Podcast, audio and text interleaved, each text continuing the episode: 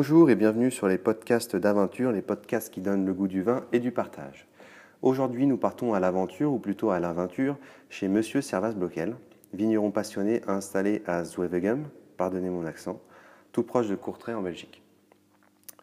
Parti euh, de pas grand-chose en 2013, Monsieur Blockel nous reçoit aujourd'hui chez lui. Nous aborderons, nous aborderons avec lui différents sujets comme l'installation et la création d'un domaine de A à Z, euh, la sélection de ses cépages ou encore euh, l'état de son sol. Bonjour euh, Servas Blocken. Bonjour. Merci de nous, de nous recevoir chez, chez, toi à Zwevegem. C'est très apprécié dans ce nouveau chai construit en paille, entre autres. Servas, peux-tu tout d'abord nous, nous, expliquer un peu ton, ton parcours et ce qui t'a mené à, à, créer le domaine en, en 2013 oui, euh, bah, tout d'abord, euh, j'ai eu une, euh, une, formation agricole avec laquelle je n'ai jamais fait grand-chose. J'ai travaillé dans beaucoup d'autres domaines. Et je voulais, finalement, je voulais faire quelque chose dans, dans l'agriculture.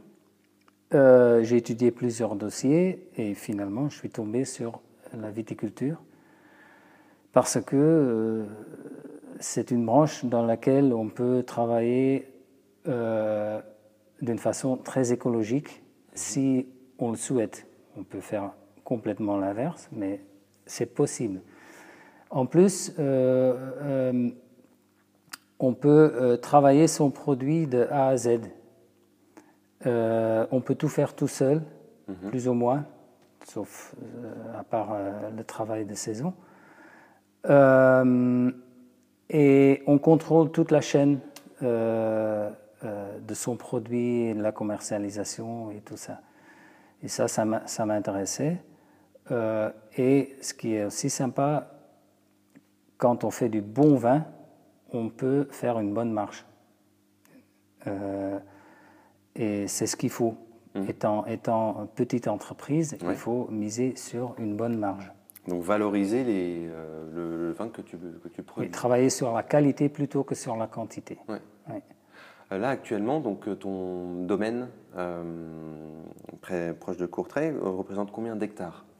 Nous sommes maintenant sur 4 hectares. Et le but c'est de le garder comme ça aussi. parce qu'au début, on, on, croit toujours, ah oui, ça marche très bien, on peut acheter encore quelques terrains. Mhm. Maintenant, je, sais qu'il vaut mieux augmenter sa marge euh, ou, son prix que d'acheter des terrains. Mhm. Et normalement, avec 4 hectares, euh, on peut produire 20 000 bouteilles et ça doit être possible. Ça rend ton exploitation viable. Quoi. Oui. D'accord. Euh, pour, le, pour ton installation, donc en 2013, c'est bien ça? Oui. Installé en 2013. Euh, comment as-tu été reçu euh, dans la région? Parce que tu es le premier à avoir planté des vignes euh, dans ce coin-ci. Mhm. comment as-tu été accueilli par les agriculteurs, par les agriculteurs du coin? Ça dépend. Il y a, comme, comme c'est un truc social, comme dans chaque communauté, il y a toujours des gens qui qui veulent pas que ça se change, et puis il y en a qui sont très intéressés, etc. Mhm. Euh, le monde agricole, il est, il est assez conservateur, ils ont toujours peur de, changer euh, euh, des choses. Disons qu'il y a deux, trois agriculteurs qui montrent de l'intérêt.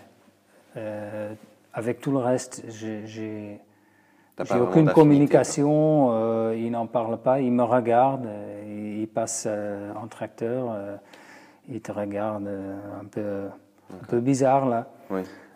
et j'ai un petit conflit avec quelqu'un, mais dans le monde agricole, il y a toujours des conflits sur, sur des, passages ou des C'est la vie. C'est la vie. Hum.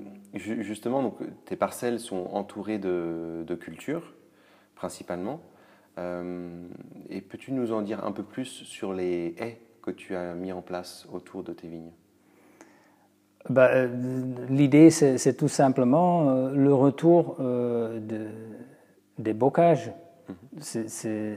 auparavant, c'était comme ça. Quand on regarde les vieilles cartes, de la région du XVIIIe siècle, il n'y a, a, pas forcément plus de, plus de forêts, mais tous les chemins et tous les champs étaient entourés d'arbres. Et ça changeait beaucoup. Euh, pour, pour, pour, les animaux, le gibier, euh, pour, pour, pour, les insectes, euh, les adventices et tout ça, ça change beaucoup. Mais c'est quelque chose qu'on ne voit pas. Et le monde plutôt industriel a toujours cru que ça, ça provoquait que des problèmes et qu'il n'y avait pas d'avantages. Et mm. moi, je trouve que ça donne, ça donne, bien sûr que ça donne des problèmes. Il y a des, il y a des oiseaux qui nichent dedans, il y a des nids de guêpes, etc mais ça te remporte aussi, aussi beaucoup en termes de, biodiversité, de biodiversité qui, qui, qui, vient, qui vient te manger les pucerons, euh, pour dire une chose. Et, euh, et, puis on peut mettre, dans ces là, on peut mettre aussi une, une, diversité euh, végétale qui est importante aussi. Moi j'ai planté 22 espèces dans les haies à la place de 2-3, ce qu'on trouve dans la plupart des cas. Mmh. Tout ça pour euh, amener une, une, flore, une biodiversité qui, euh, qui va pouvoir s'installer là-bas. Oui. Dans ces D'accord. Euh, par rapport à, aux cépages que tu, que tu as plantés, on a fait le tour de tes mhm. Vignes. on voit qu'il y a des cépages blancs, des cépages rouges, de différentes origines. Est-ce que tu peux nous en dire un peu plus sur les principaux cépages que tu as plantés sur ton domaine? Oui. Euh, eh, ça, commence par euh, euh, les, les, Vitis finifera qu'on a clonés pendant des siècles, ce qui fait que au niveau biologique, ces cépages-là ne sont plus adaptés aux champignons modernes, parce que les champignons évoluent et ton clone, il n'évolue pas. Hmm. Alors, à mon avis, biologiquement, euh, les vitis vinifera qu'on utilise dans, la plupart des vignobles partout au monde euh, ne sont plus adaptés à la réalité d'aujourd'hui. Ce qui veut dire que du moment où on arrête d'utiliser des produits chimiques, y compris le cuivre et le soufre, ces cépages-là vont disparaître. Mourir. disparaître de, de la flore euh, sur la Terre. et ça, ça c'est un fait. Mhm. Alors on est en train de, de, continuer un, système qui en fait est mort. Mhm. Euh, tous les autres euh, branches de l'agriculture,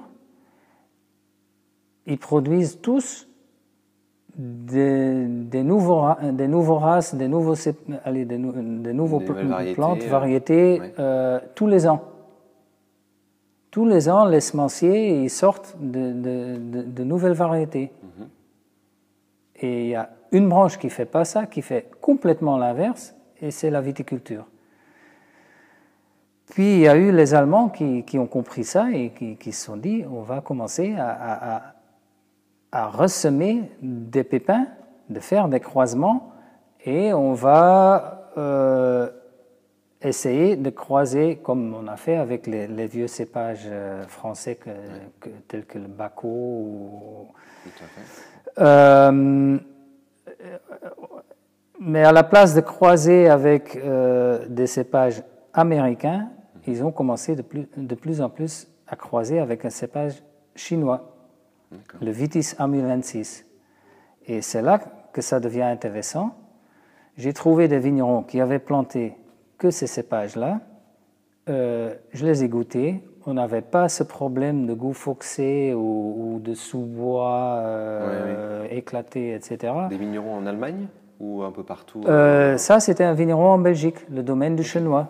C'était le premier à planter 10 hectares avec que des, ce qu'on appelle en, Allemagne des euh, des, des, des, cépages résistants. D'accord. Puis après, on peut, on, peut, on peut discuter sur le fait si ça va faire du bon vin ou pas, blablabla. Bla, bla. moi, je ne suis pas d'accord avec cette discussion-là. Tu les plantes, tu en fais du vin et tu regardes ce que le consommateur et tu constates ce que le consommateur il en pense. Hmm.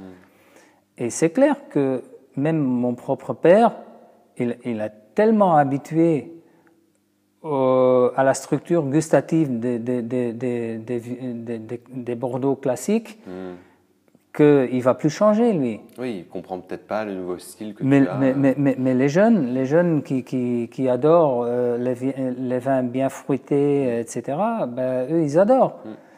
Alors que ce soit euh, que, que, que, ton bon vin, il est issu de, de Pinot Noir ou issu de, de Rondo et de Solaris, pour moi, ça c'est pas ça c'est pas la discussion. Ouais, Alors, pas le débat.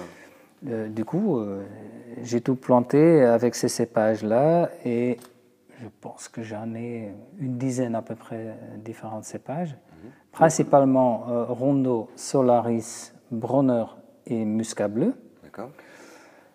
et Cabaret Noir. Je pense qu'il y, y, a autant de, de, chaque de ces, ces cépages-là. Et puis après, on, plus petite quantité, il y a. Il faut que je réfléchisse maintenant parce que. Bon, on euh, regardera plus tard. Le, le, Sauvignac, le Rhino, le Riesel, euh, le, le, VB 327. C'est un nom de code. Oui, c'est un nom de code toujours. euh, oui, c'est à peu près ça. D'accord. Dans la continuité justement de ton travail euh, de ces, de ces cépages, peux-tu nous parler un peu de, de la façon dont tu, dont tu entretiens ton sol, si tu l'entretiens? Est-ce que tu pratiques le labour ou pas? Pour Quelle euh, raison? Non, je me suis. Euh, j'ai étudié un petit peu la permaculture, l'agroforesterie, euh, l'agroécologie, et j'ai fait en quelque sorte une combinaison avec tout ça. Mhm. et en gros, euh, c'est qu'on ne travaille plus jamais le sol, euh, uniquement sur des places où c'est plus, plus ou moins nécessaire, comme dans le cavaillon, là, il y, a un disque qui passe à 5 cm euh, de profondeur. Donc tu passes un disque crénelé ou un, disque, crénelé qui, qui, qui, qui, brasse un petit peu la terre là. Et c'est suffisant pour, pour, pour, pour, entretenir, pour garder le vignoble assez aéré et tout mhm. ça. Et puis tout le reste, euh, euh, au mois d'octobre, on sème un métail le plus dense possible euh, qui va pousser pendant l'hiver et qui va servir comme nourriture, surtout en carbone, au printemps. Et au printemps, on va rouler tout ça avec un rouleau faca qui va écraser euh, les tiges sans les couper. Donc les plier. Les plier, les. Oui. Et, euh, et, comme ça, euh, cette couverture, elle va dépérir très lentement mhm. et servir comme nourriture pour toute la faune et la flore qui s'occupent de, de, du sol. Et après, quand, quand, on sort d'un champ agricole classique, euh, il te faut entre 5 et 9 ans pour le redresser euh, complètement. Mais on voit changer l'état du sol entre-temps.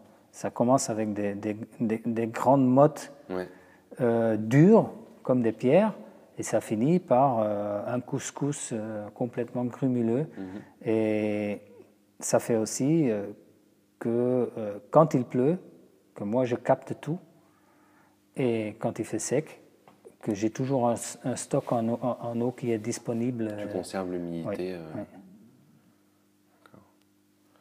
Hum, pour, le, pour le sol, justement, est-ce que tu. Quel, quel type de, de, plantes ou de, ou de légumes plantes-tu?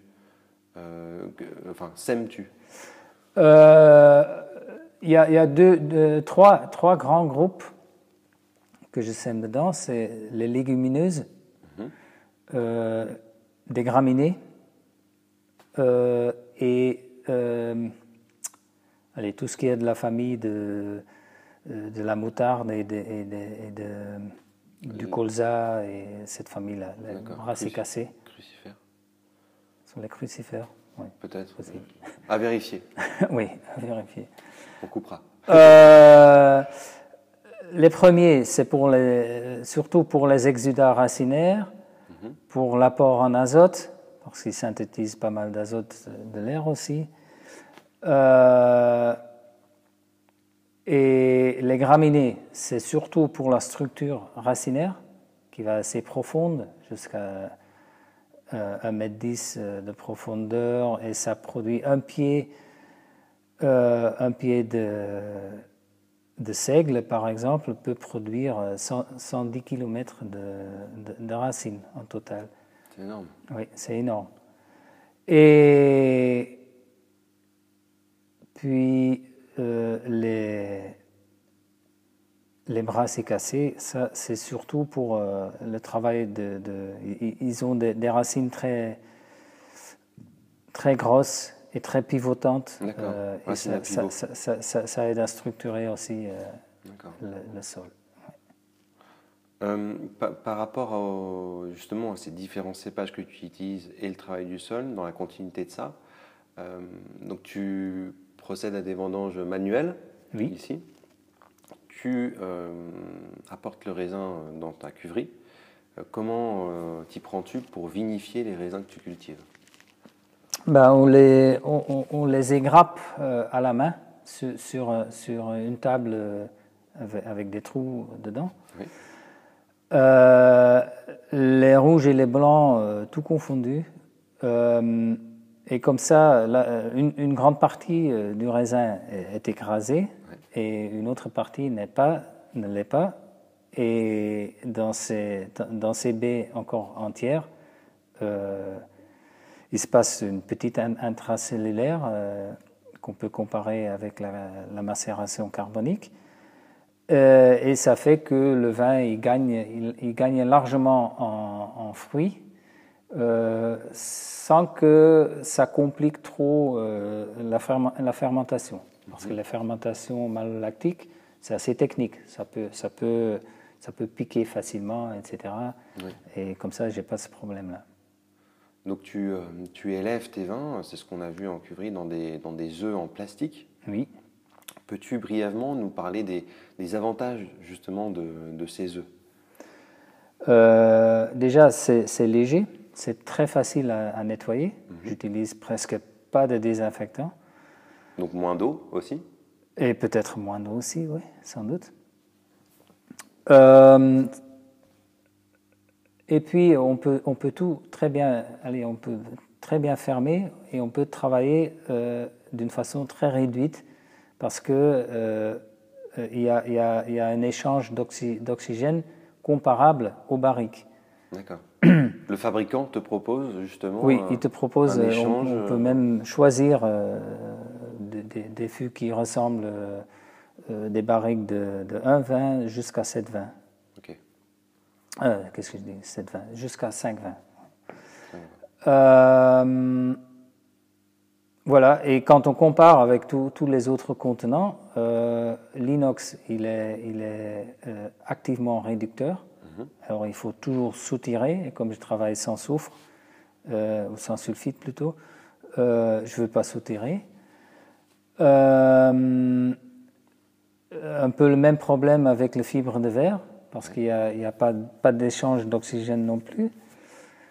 Euh, le béton Qu'est-ce qu'il y a encore? Le béton, je trouve ça très dangereux parce que le béton, c'est une matière calcaire et on met euh, un produit très acide dedans euh, mhm. qui mange dans le béton et tu finis avec des vins qui sont bourrés de, de métaux lourds et autres produits.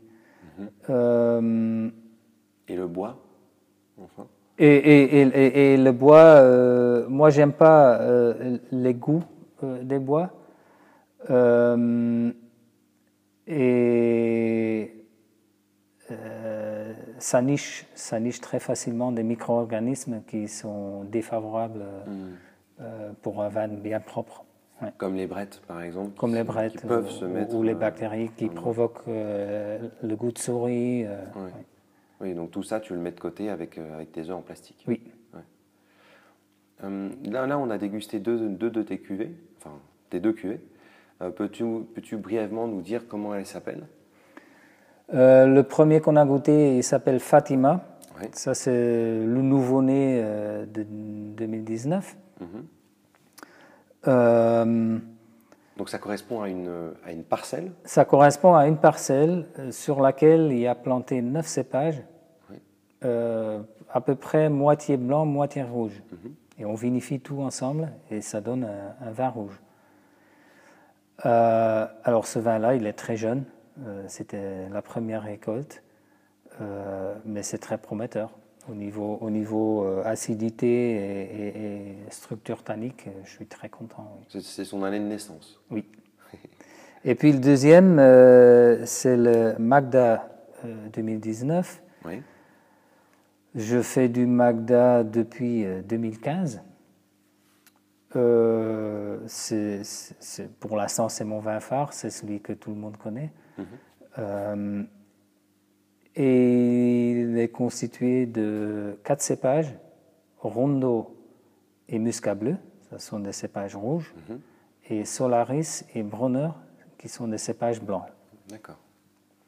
Le, le côté euh, floral est issu euh, du, du, muscat bleu. La couleur, ça vient du rondo qui est plutôt un teinturier et qui donne presque pas de tanin. Mhm.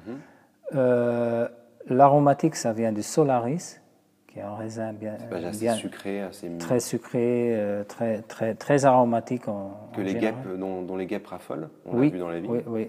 malheureusement, les guêpes, elles adorent aussi. Et puis euh, le Bronner, ça c'est un cépage très intéressant parce qu'il n'y a personne qui veut le planter parce qu'il a la réputation d'être un cépage euh, de coupe. Et, euh, de coupe, c'est-à-dire euh, un raisin de table?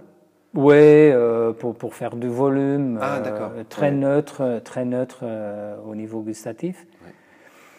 Et, mais quand on le macère avec ces raisins rouges, c'est lui qui apporte les beaux tanins. D'accord.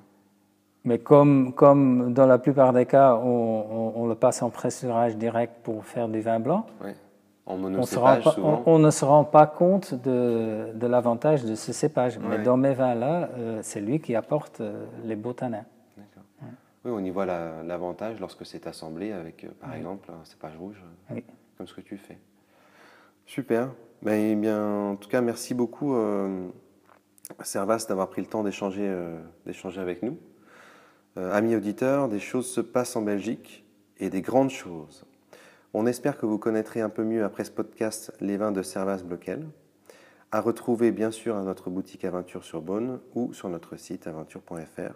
D'ici là, portez-vous bien et n'oubliez pas, celui qui est maître de sa soif est maître de sa santé.